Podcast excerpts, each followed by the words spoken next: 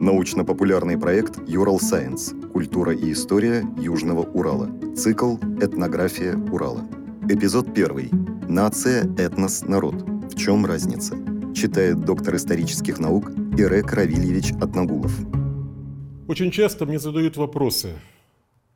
Какая разница между понятиями нация, национальность, этнос, народ? Чем они отличаются друг от друга? Или это все одно и то же? Давайте попробуем разобраться. А, в нашей стране проводятся переписи населения каждые 10 лет. И по материалам, по итогам каждой переписи населения опубликовывается список национальностей, входящих в состав нашей страны, в состав нашего народа. Нас к этому приучили. Мы знаем и очень легко отвечаем на вопрос, если нас спрашивают, кто вы по национальности. Человек может без запинки ответить русский, украинец, татарин, еврей, башкир, казах и так далее. Ну, может быть, бывают исключения, если люди рождены от межнациональных браков, Э, родители разные, тогда могут возникать некоторые другие ситуации, но это уже другая тема. Вместе с тем, э, в последние десятилетия мы нередко слышим такие выражения, такие э, понятия, как национальные интересы, или национальные проекты, или национальная сборная олимпийская российская. К какой национальности это все относится? Понятно, что это все относится ко всем россиянам. То есть россияне – это национальность. Э, это же подтверждение мы получаем, переезжая через границу. Заполняя документы, в графе nationality мы пишем все Russian, независимо от того, кто он, якут этот человек, русский, еврей, мордвин или так далее.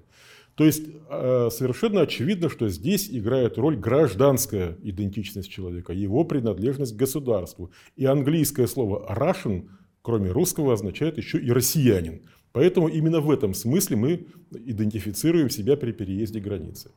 Тогда напрашивается вопрос, можно ли называть людей, э, живущих в России, украинцев, белорусов, русских, татар и так далее, национальностями или нациями? Или как-то это называть по-другому? Ну, примерно так, как нас приучили называть друг друга по национальности, примерно с начала 90-х годов научное сообщество стало Э, внедрять э, в широкий оборот понятие этнос со всеми производными от него глаголами и прилагательными, там этнический, этника и так далее и тому подобное. Мы долго к этому привыкали и постепенно привыкли. И понятие, скажем, там, магазин этнических товаров там, или какая-нибудь этническая кухня у нас не вызывает никаких вопросов, все вроде бы понятно. И слово «этносы» вместе с другими э, однокоренными словами «субэтносы», «суперэтносы» и так далее очень э, часто встречается в нашей учебной литературе, даже в научно-популярной литературе, и люди все чаще и чаще эти слова употребляют. Должен сказать, что э, когда проводили перепись 1926 года, далеко не все знали, что такое слово «национальность». Я, по-моему, об этом уже говорил в предыдущей лекции. И постепенно людей приучили к пониманию этого слова. Э, в 90-х, нулевых годах и до настоящего времени используется слово «этнос». Но дело в том, что параллельно с этим в нашей этнологической науке постепенно отказываются от понятия «этнос». Тот смысл, который мы вкладываем или вкладывали в понятие «этнос» лет 100 или более назад, он несколько изменился – Вообще изменилась этнокультурная картина мира. Общество урбанизируется, горожан становится все больше и больше. Если до революции было 20% горожан и 80% сельского населения, то сейчас как раз наоборот. 80% горожан и более, и цифра это увеличивается. И городская среда, она предполагает, да и сельская во многом тоже сейчас, предполагает иные культурные императивы, поведенческие императивы. И вот те внешние грани, внешние границы, которые мы наблюдали между этносами лет сто назад, они постепенно стираются, исчезают, теряют свою актуальность. В городе Челябинске сто лет назад можно было услышать речь не только на русском языке, но и на э, немецком языке, на украинском языке, на идише. Я уже не говорю про тюркские языки, татарский, русский, казахский, это можно было услышать везде. Сейчас мы эту речь не слышим практически. Все говорят по-русски. Но при этом э, при выяснении этнической идентичности мы опять же обнаруживаем и украинцев, и немцев, и евреев, и татар, и казахов. Никуда эти идентичности не делись. Э, лет сто назад можно было диагностировать этническую идентичность не только по языку, но и по внешнему виду человека, по его одежде. Сейчас этого э, не происходит, мы, мы этого сделать не, не можем. Поэтому этническая идентичность, она сохраняется, но, э, но обладает некими иными маркирующими какими-то вещами. И э, понятие этнос э, постепенно уходит из научного оборота, ну, по крайней мере, э, по крайней мере в среде этнологов, социальных антропологов. На смену понятия этноса приходит понятие идентичности. Все мы обладаем комплексами идентичности самых разных, начиная от этнической, затем конфессиональная, различные виды социальных идентичностей, географические идентичности, там жители села, города, района, области, Урала, и, наконец, общегражданская российская идентичность. Все они в каждом из нас внутри сидят и актуализируются по-разному в разные моменты жизнедеятельности человека. Поэтому еще раз возвращаюсь к тому, с чего начал. Понятие нации сегодня имеет скорее э, политико-гражданский смысл. Ну, нация, национальность – это одно и то же, э, это синонимы.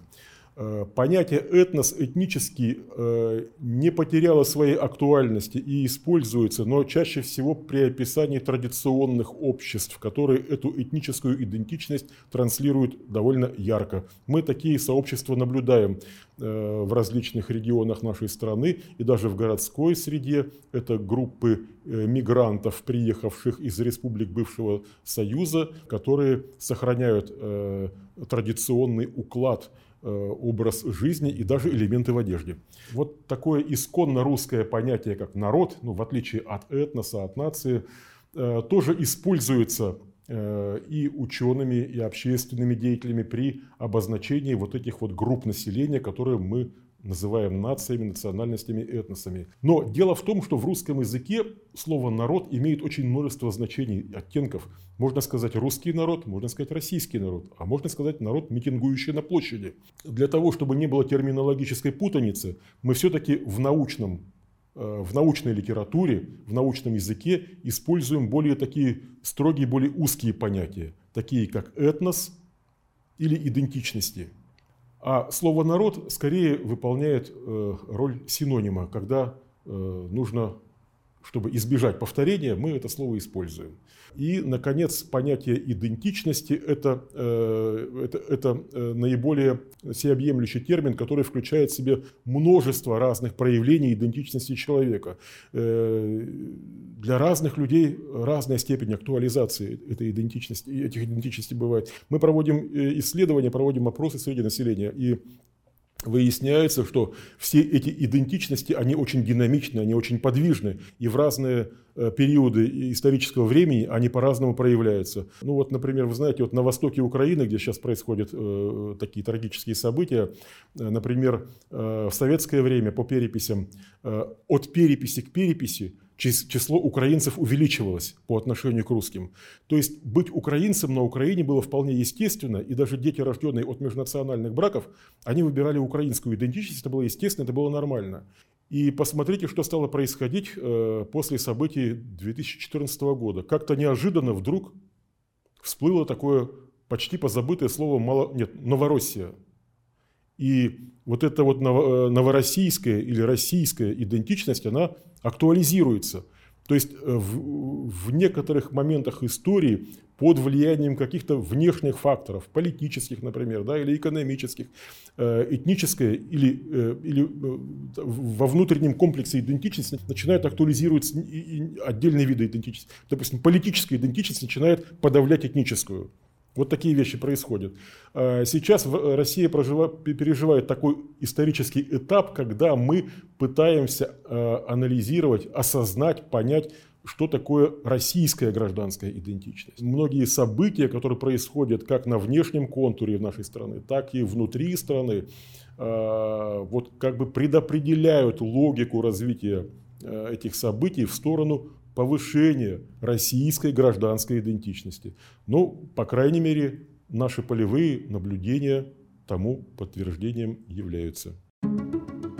Подкаст подготовили креативные индустрии Урала при поддержке Росмолодежи.